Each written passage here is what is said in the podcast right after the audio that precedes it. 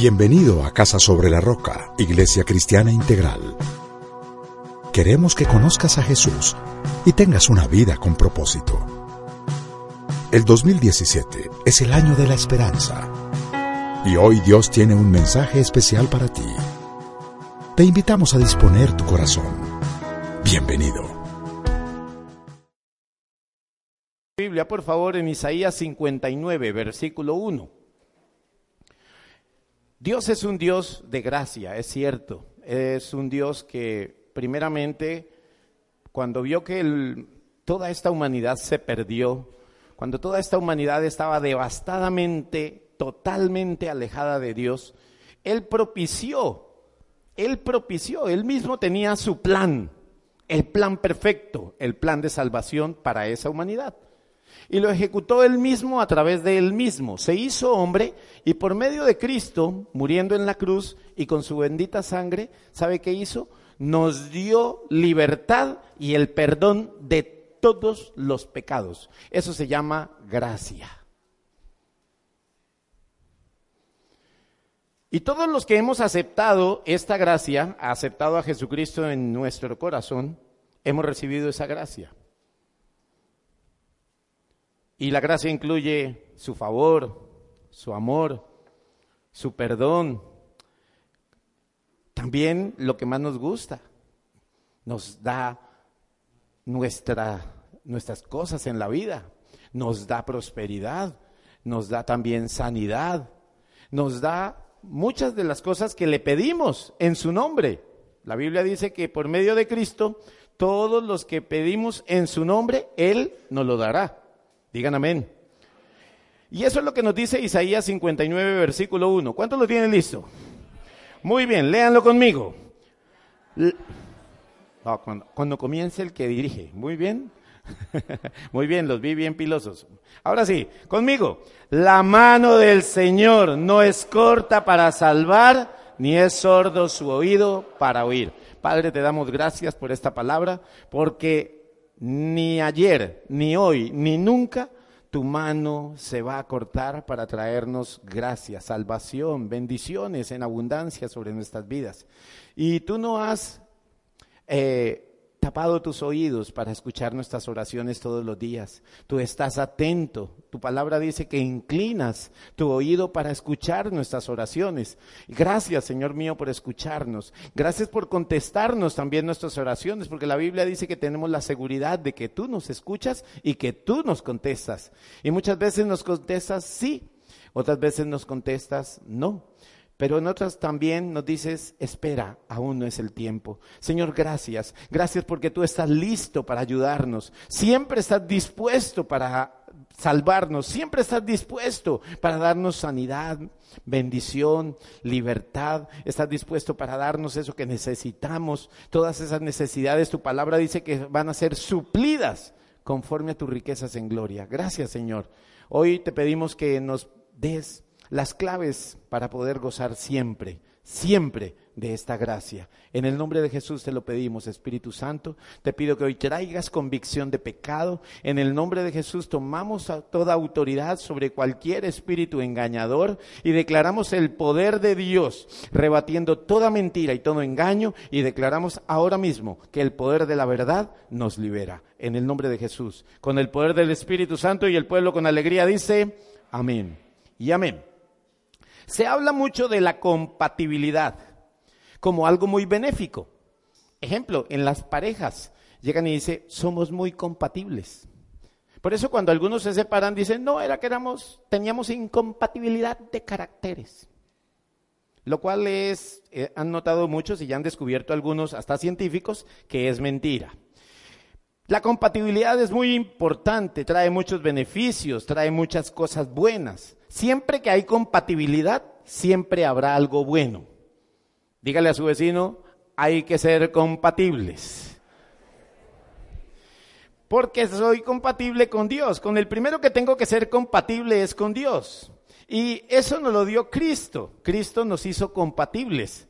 La Biblia dice que estábamos destituidos de la gloria de Dios. El Señor no nos veía. Y por medio de Cristo, todos los que hemos recibido a Jesucristo en nuestro corazón, ¿sabe qué? el Señor se pone sus anteojos de filtro de sangre de Jesús y nos ve lindos y buenos. Amén. Fuimos aceptados, dice la Biblia.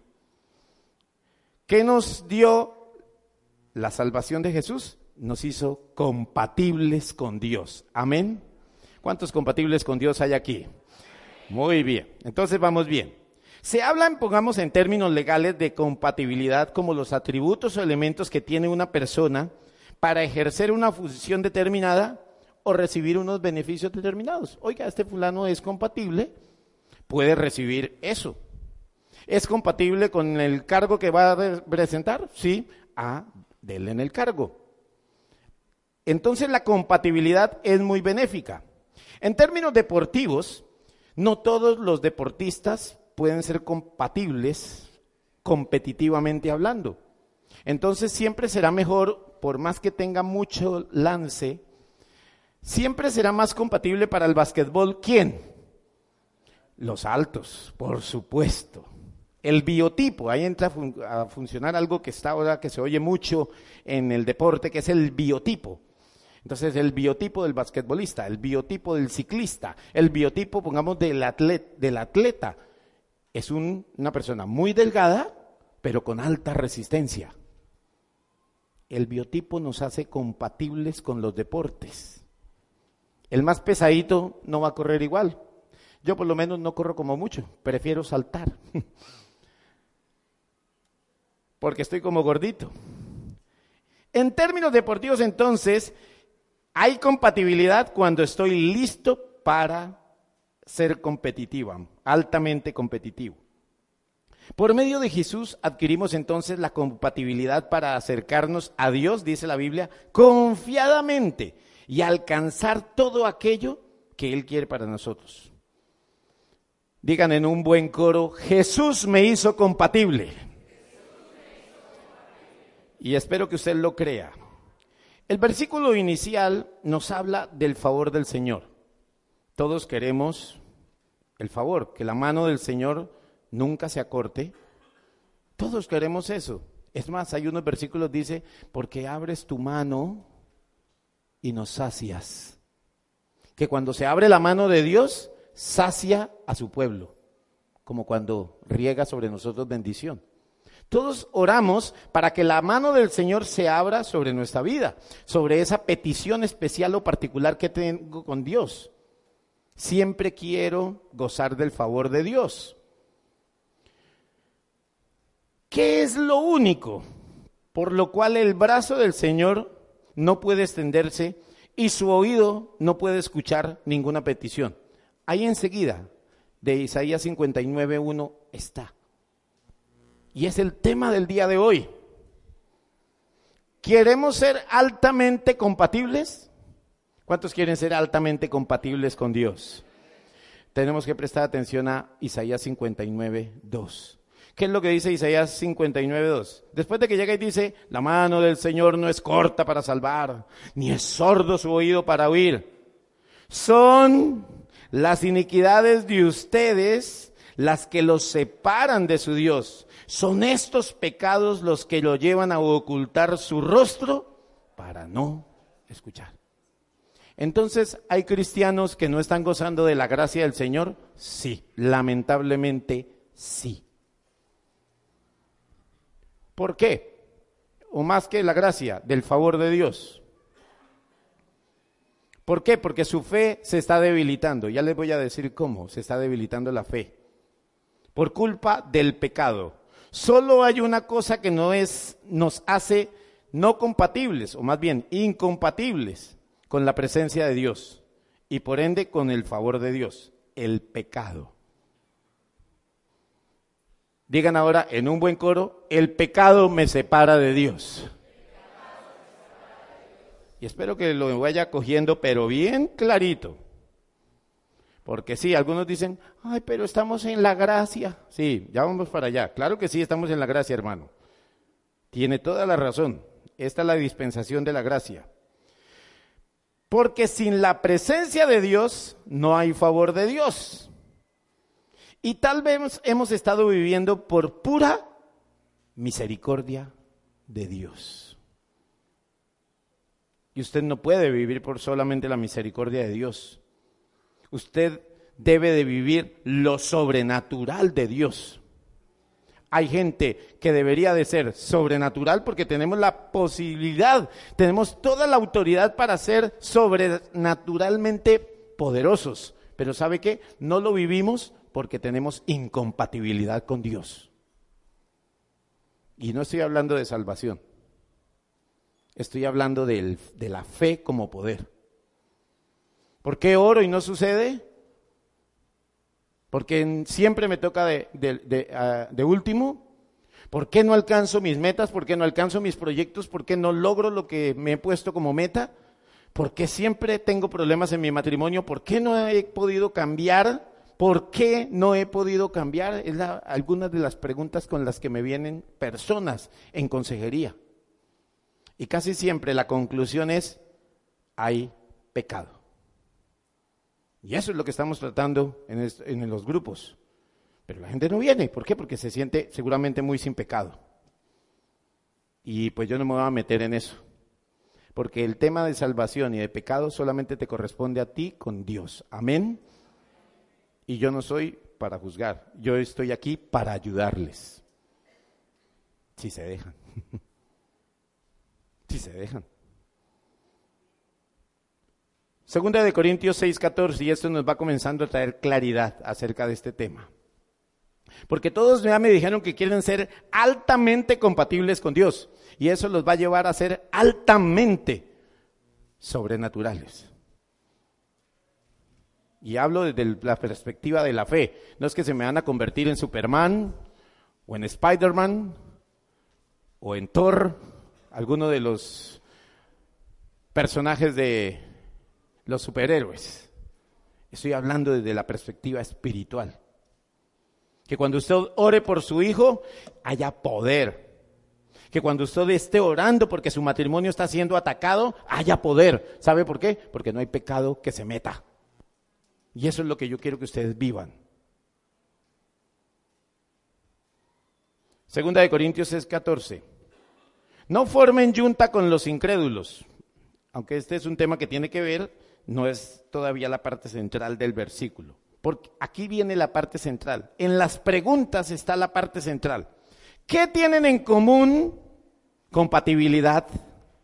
¿Sí que aquí comienzan las compatibilidades? ¿Qué tienen en común la justicia y la maldad? Son incompatibles.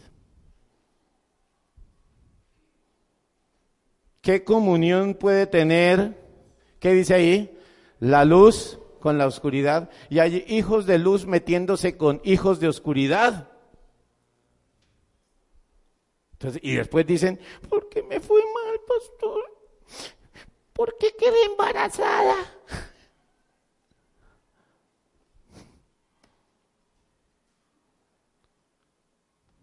¿Por qué no nos va bien en nuestra vida de pareja, pastor? ¿Por qué no? ¿Por qué no? ¿No será que esto? ¿Ya te casaste?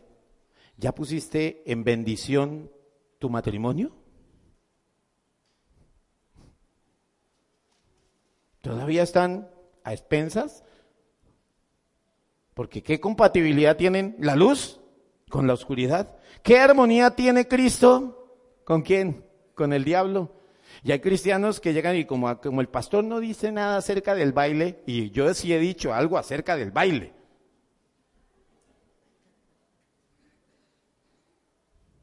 Yo bailo con esta mujer que está aquí. ¿Con quién? ¿En dónde y con qué objetivo? Porque ¿qué comunión tiene un hijo de la luz que viene los miércoles al servicio y luego se va para, no digo nombres para no hacer mala propaganda. ¿Qué comunión? Hay con un cristiano borracho. ¿Qué comunión hay?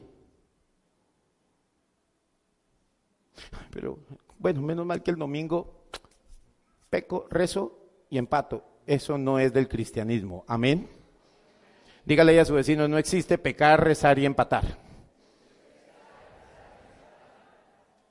¿Usted está en la gracia? ¿Con la fe poderosa? ¿O no está en la gracia? Perdón, en la gracia está siempre, pero digo, o está en la gracia o no cuenta con el favor de Dios. Así de sencillo. Y es que yo quiero que dejen de por ahí de decir que en casa sobre la roca somos libertinos, porque solo predicamos gracia, ay tan lindo, Dios perdona, Dios ama, titi, qué rico. No dicen nada acerca de las faldas, no dicen nada acerca del maquillaje. Aquí pueden dar fe a algunas mujeres que mi esposa o alguna de las líderes se le ha acercado, eh, su merced, menos mal que no tiene gripa, porque si estornudara, algo se le alcanzaría a ver.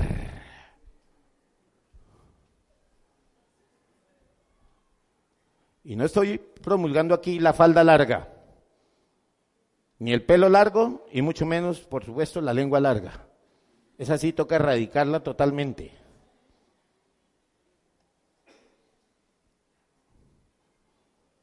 Hay gracia, pero también hay santidad. Tiene que haber santidad. ¿Qué comunión tiene? ¿Un creyente con quién?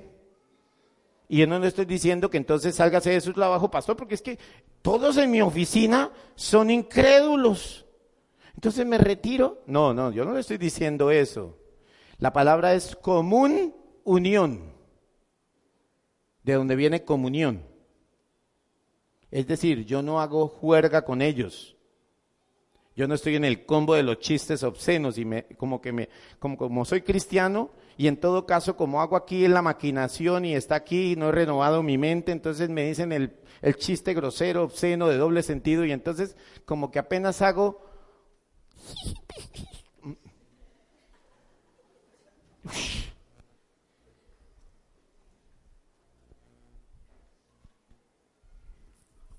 El que es obsceno todavía está lindando con la oscuridad.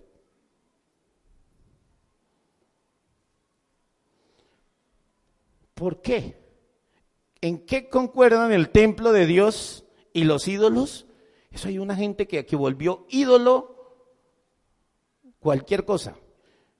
Ídolo su trabajo, ídolo la plata, ídolo un hijo, ídolo el esposo o la esposa, ídolo la familia, ídolo un deporte, todo equilibrado. Amén.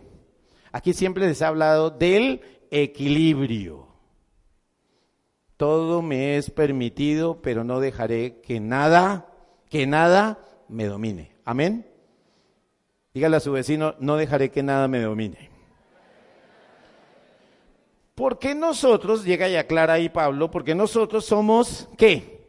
¿Qué es lo que dice ahí? Nosotros somos templo del Dios viviente. Como él ha dicho, viviré con ellos. ¿Y qué más? Y caminaré entre ellos. Yo seré su Dios y ellos serán mi pueblo. Y muchos han alcanzado la gracia, no lo puedo dudar. No puedo dudar que cualquier persona que ha recibido a Jesucristo en su corazón, creo yo, creo yo, porque eso es un tema personal, lo ha hecho con todo su corazón, lo ha hecho con mucho de amor. Y vienen y sí, pero ¿sabe qué? No ponen en claro unos temas, ¿qué es lo que dice ahí Isaías? Las iniquidades, son sus iniquidades, son sus temas sin confesar, son sus temas sin, que, sin que se salga de ahí. Los que siguen haciendo, es como la levadura. ¿Se ha visto la levadura? ¿Qué es lo que dice el Señor mismo? El Señor mismo dice, un poco de levadura infla toda la masa. Un poquito. Un poquito de levadura. Y nada. Andan con el cunchito del pecado, pero infla toda la masa. Entonces, por supuesto, el viernes, por supuesto, ay, señor pastor, y ahora quedé embarazada. Pero menos mal que el Señor es Señor de gracia.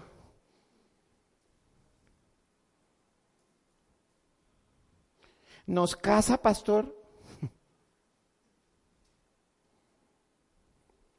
¿Por qué no los casé antes? Porque ellos se organizaron para que lo hicieran antes. Amén. ¿Por qué tan callados? Por favor, póngale ánimo. En todo caso, póngale ánimo. Cuando es preferible que, que, les hable lo bonito que se consigue plata con el Señor o que hablemos claro acerca de lo que puede hacer Dios con nosotros. Pablo viene hablando precisamente de incompatibilidad. Como un hijo de Dios que legalmente queda incompatible porque no hay compatibilidad entre las cosas de Dios y las del mundo. Digan amén. No hay compatibilidad, no hay compatibilidad entre las cosas de Dios y las cosas del mundo. Cuando usted selló aquí un pacto con el Señor, usted ya no es del mundo. Ningún amén, pero es verdad. Amén. Sigo yo acá. Y menos con las del diablo, no. Hemos dicho ahí sí, no, nada que ver. No hay nada que hacer. Por eso muchos hijos de Dios no experimentan su poder y su autoridad. Tratan de mezclarse, pero como no es posible, ¿sabe qué pasa cuando un hijo de Dios trata de mezclarse? Entonces trata de, tener la misma vida de ellos porque tengo que aceptar ser aceptado en el grupo. Qué vaina, me estoy quedando sin novio. En especial sucede mucho con las señoritas, estoy quedando sin novio, pero el que me para bolas bueno, yo lo convierto y entonces entra ahí en el fuego. ¿Qué comunión tiene la luz con la oscuridad? Y luego, sufra, papá. Dígale ahí a su vecino, sufra, papá. ¿Qué, qué comunión? ¿Qué comunión tiene? Después vienen llorando.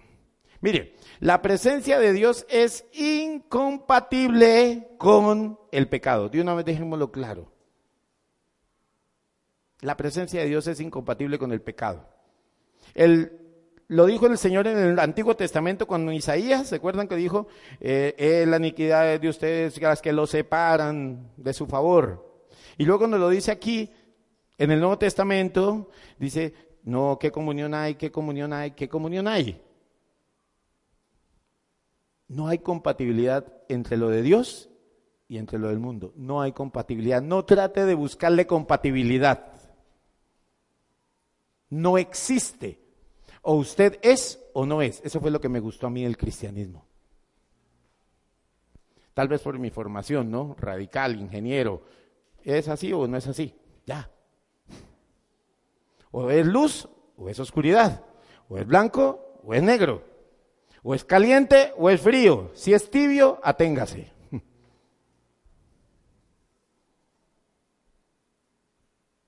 Y es terrible ver.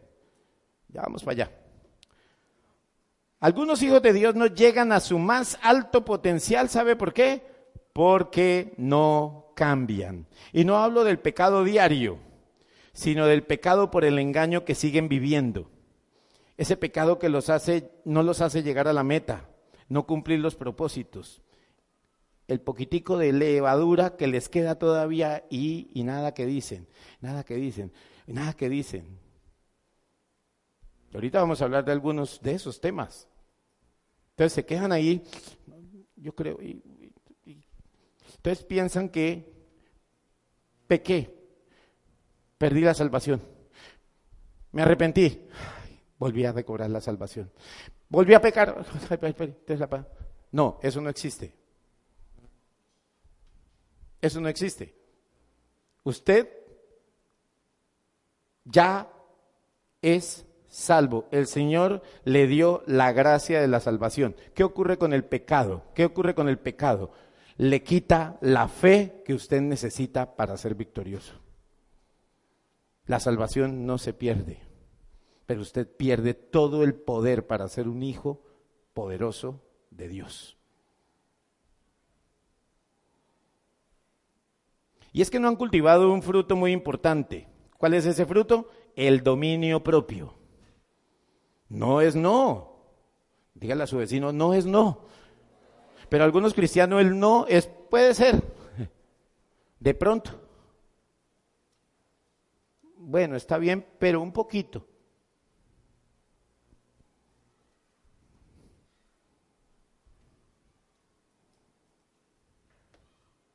Cuando ya nos veamos muy prendiditos, nos vamos. Un poquito. Cuando ya te vea volteando los ojos, ahí paramos.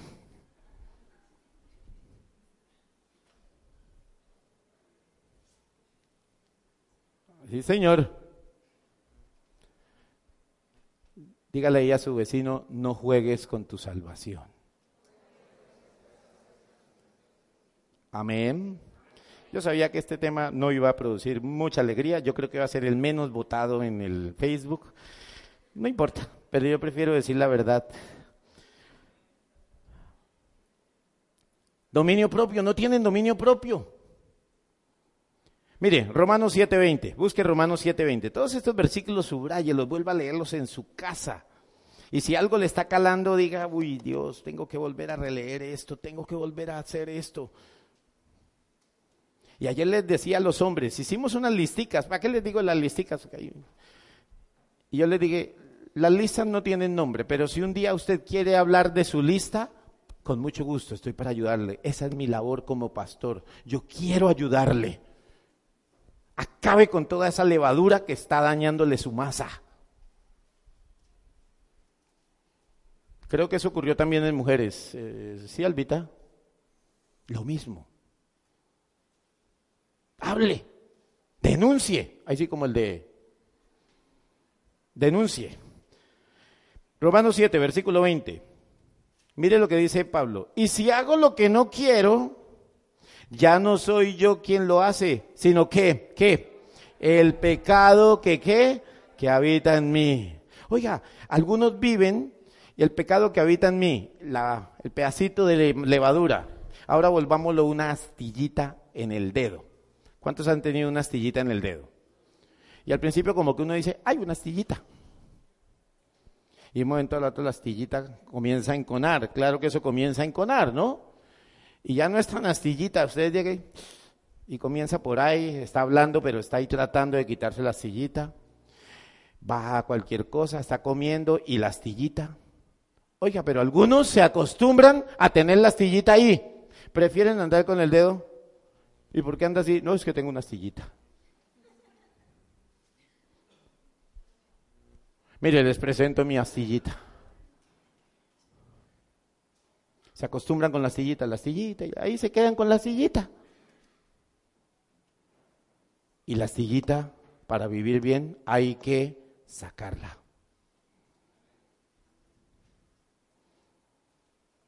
Si el pecado habita en mí, ¿qué tengo que hacer? Sacarlo, denunciarlo.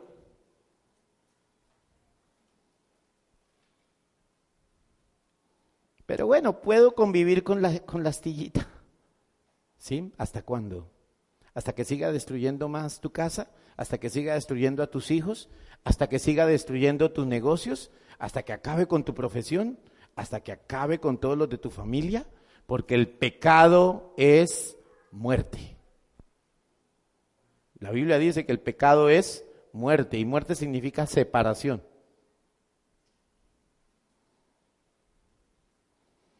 Miren, Comencemos a, redondear aquí. Jueces 16, versículo 20. Vamos a hablar de un fulano, mire, hijo de Dios, llamado por Dios, escogido por Dios, a una tarea grandiosa con Dios. Y Dios le dio toda la autoridad, todo el poder. Es más, le dio poderes sobrenaturales para vencer. No había ejército filisteo que se pudiera enfrentar a este hombre. Los mataba él solito. Porque llegó a hacer grandes cosas con Dios. Sí, hizo grandes cosas con Dios. Y este fulano, Sansón, se parece a muchos cristianos.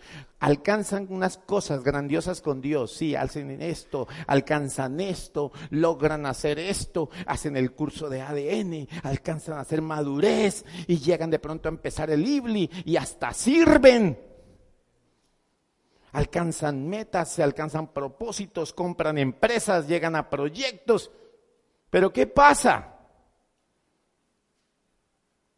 Terrible ver que las páginas de la historia de Sansón, todas como, y ¡buah! lunares, ¡buah! lunares.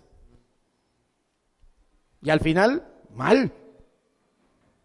Al final, mal. ¿Por qué? Porque no sacó su astillita. Y eso que se lo dijo la mamá, se lo dijo el papá, se lo dijeron los sacerdotes, El pecado de Sansón era el pecado sexual. Y eso sí que está dañando a los seres humanos.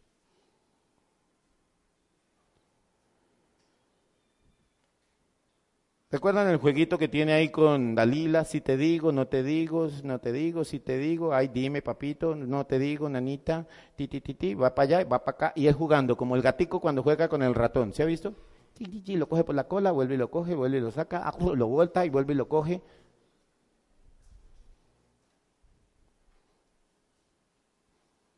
Y ahí, jugando, jugando, jugando, se comieron al ratón. Están en ese juego y miren lo que sucede. Le dice la verdad, deja al descubierto su verdad. Usted no puede dejar al descubierto su verdad porque pierde. Versículo 20. Luego ella gritó, Sansón, los filisteos se lanzan sobre ti. Sansón despertó de su sueño y pensó, ¿qué es lo que pensó? Dígamelo ahí, iglesia, dígamelo. Me escamparé como qué, como las otras veces, y me los quitaré de encima. Pero no sabía que qué, que el Señor, ¿qué? Iglesia, lo había abandonado. Y ahí es cuando dicen, ¿por qué, pastor? El primer es cachis y ya quedé embarazada. Ay, el Señor no es justo. Si yo te a decir eso. Dios.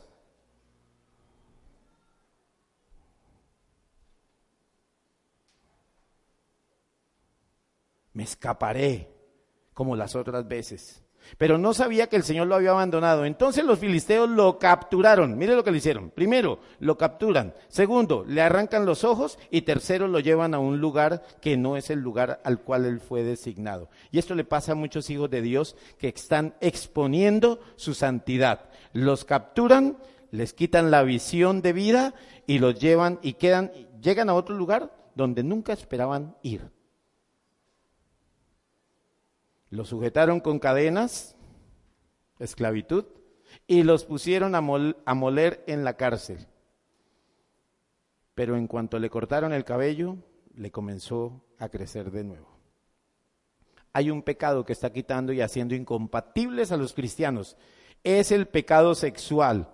Y Sansón jugó a ser un héroe libertador del Señor, pero al mismo tiempo también un Casanova.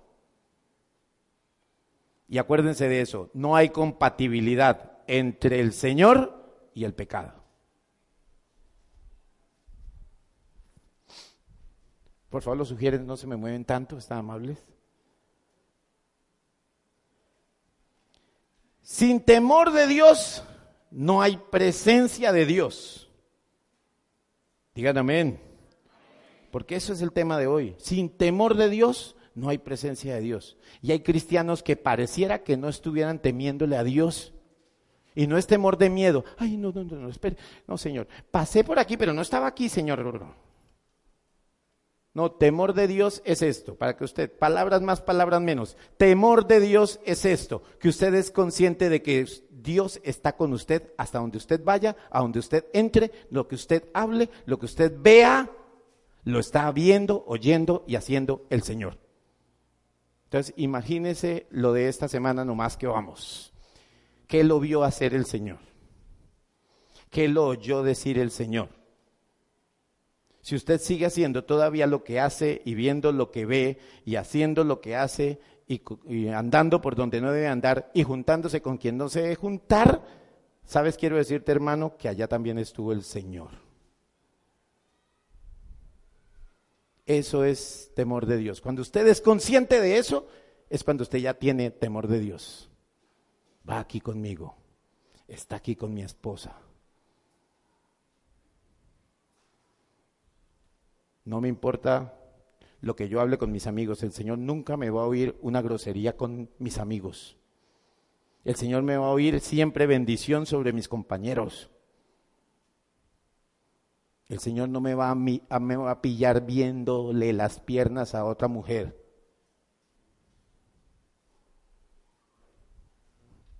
Amén.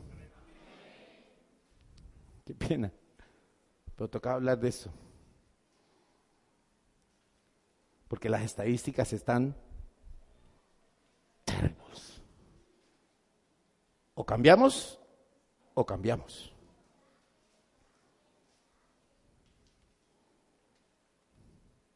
Primera de Corintios 6, 9.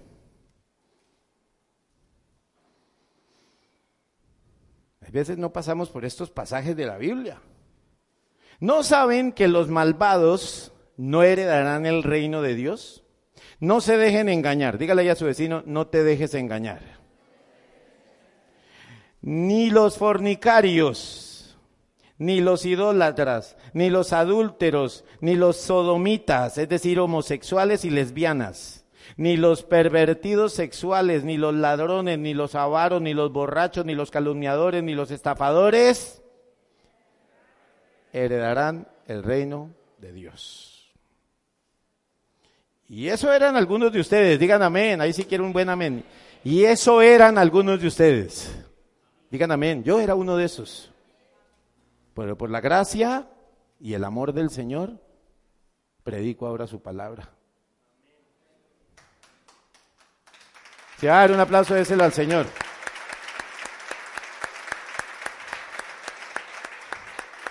Y agrega, pero ya han sido lavados, ya han sido santificados. ¿Cuántos lavados y santificados hay aquí?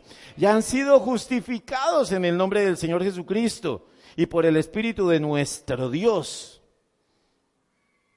Ojo, ojo porque es cierto que aquí en Casa sobre la Roca no decimos algunas cosas sobre uso de vestido y maquillaje, pero por favor, decoro. Decoro. ¿Qué quiere hacer usted con su ropa? ¿Provocar a los hombres? En especial le digo a las mujeres porque yo no creo que ninguna mujer se provoque con la pinta mía.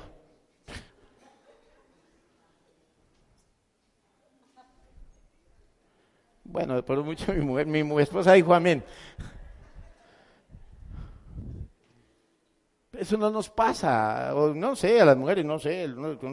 bueno, las cosas han cambiado tanto que oye unas expresiones de algunas mujeres dijeron, ¡Ah! ¿quién mandó pollo?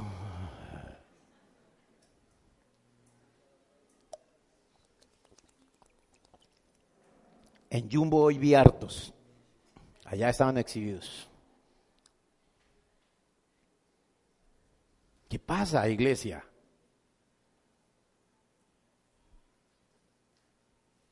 ¿Qué quieres, mujer, con eso? Si lo vas a hacer, por lo menos hazlo lo muy lejos de acá, pero en el templo no. Amén, digan amén. En el templo no, gracias.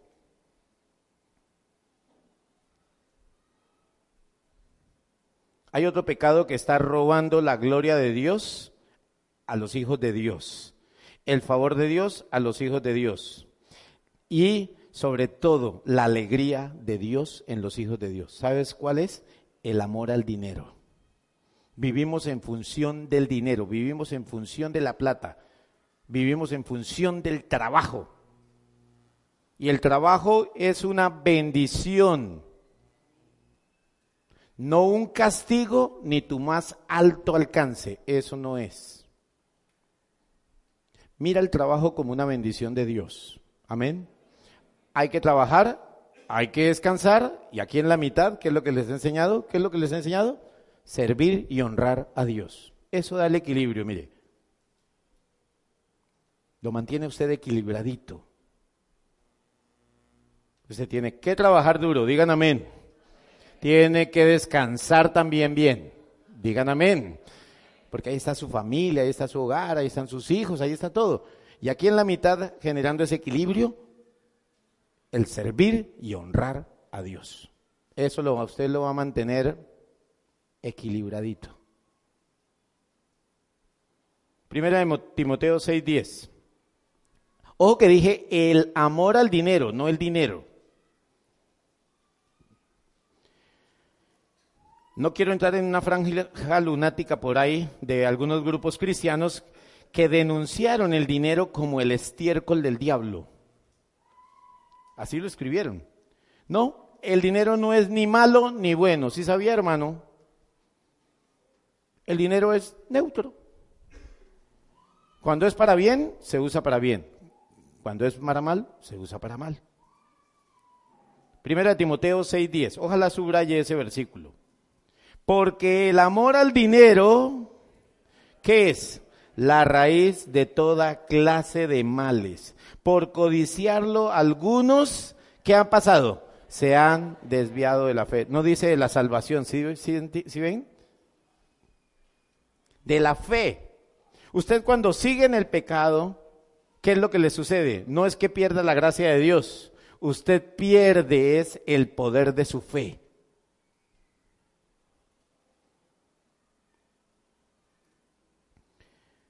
Se han desviado de la fe y se han causado qué? Muchísimos sinsabores. Se lo complemento con este versículo en Hebreos 13, versículo 5. Ya estoy acabando. Manténganse libres del amor al dinero y conténtense con lo que tienen, porque Dios ha dicho, nunca te dejaré, jamás te abandonaré. Y el domingo veíamos el caso del joven rico, ¿recuerdan? Ya que el Señor le dijo, solo te falta una cosa, ve y vende todo lo que tienes, porque sabía que era bien avaro.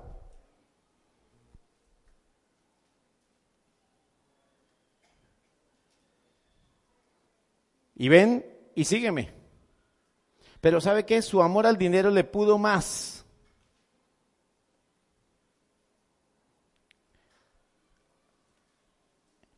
El Señor dice a muchos cristianos, dice que muchos cristianos no ven lo sobrenatural de Dios por el amor al dinero. ¿Y sabe qué? Porque el amor al dinero los hace tan naturales como los incrédulos.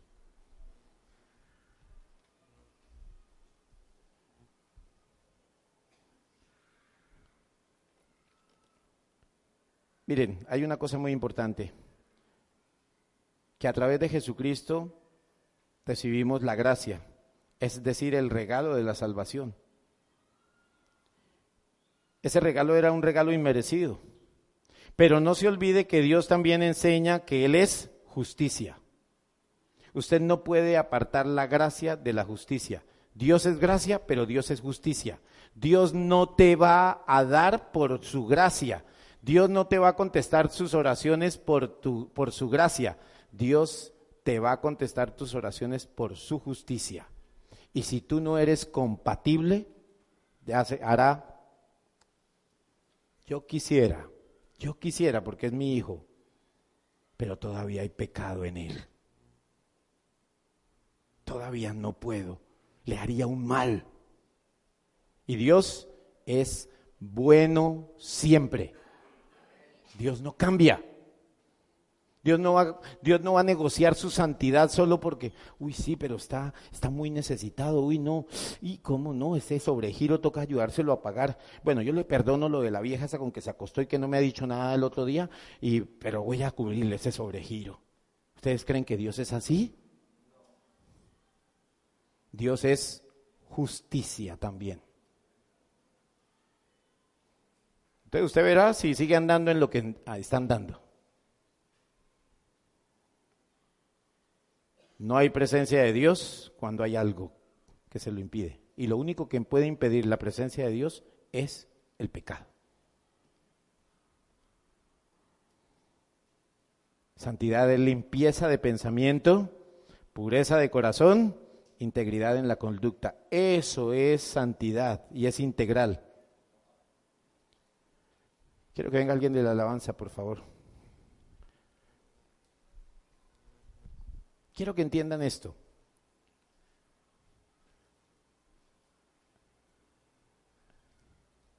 Ahí el alabanza, así.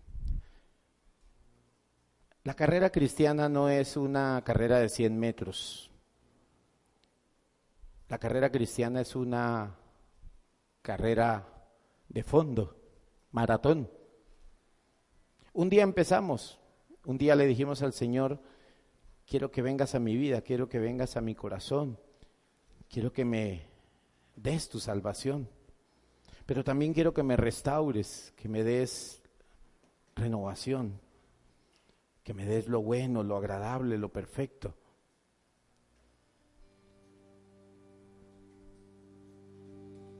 Y es una carrera larga. Te durará todo lo que dure tu vida si antes no viene el Señor.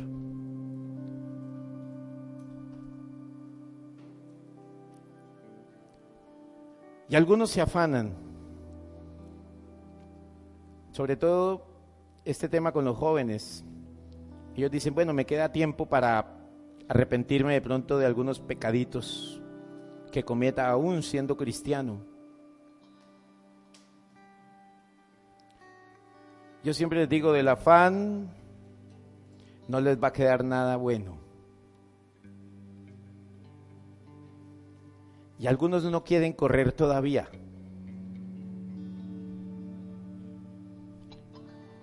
Si se acuerdan de la parábola de la, la, tortuga y la liebre, algunos cristianos están así. Después, después comienzo, después comienzo. Yo, yo tengo que disfrutar todavía un tiempito. Y algunas personas también dicen, después recibo a Cristo, después. Uy, porque es que eso de ser cristiano, por lo que veo, es tremendo. Si usted recuerda bien la historia, cuando la liebre quiso alcanzar a la tortuga, ya era demasiado tarde.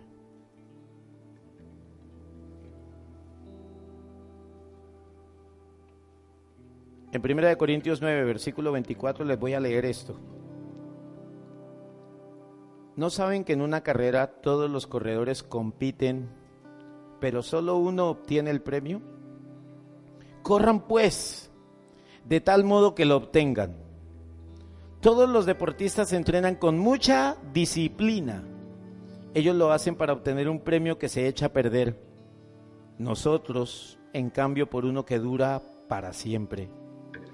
Así que yo no corro como quien no tiene meta no lucho como quien da golpes al aire.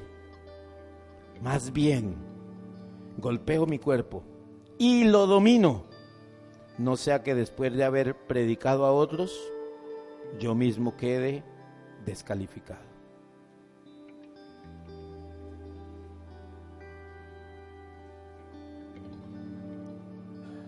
Dios es bueno y misericordioso. Pero recuerden que si su fe se debilita, vas perdiendo tu sabor. Y si la sal ya no sala, dice que tiene que ser arrojada.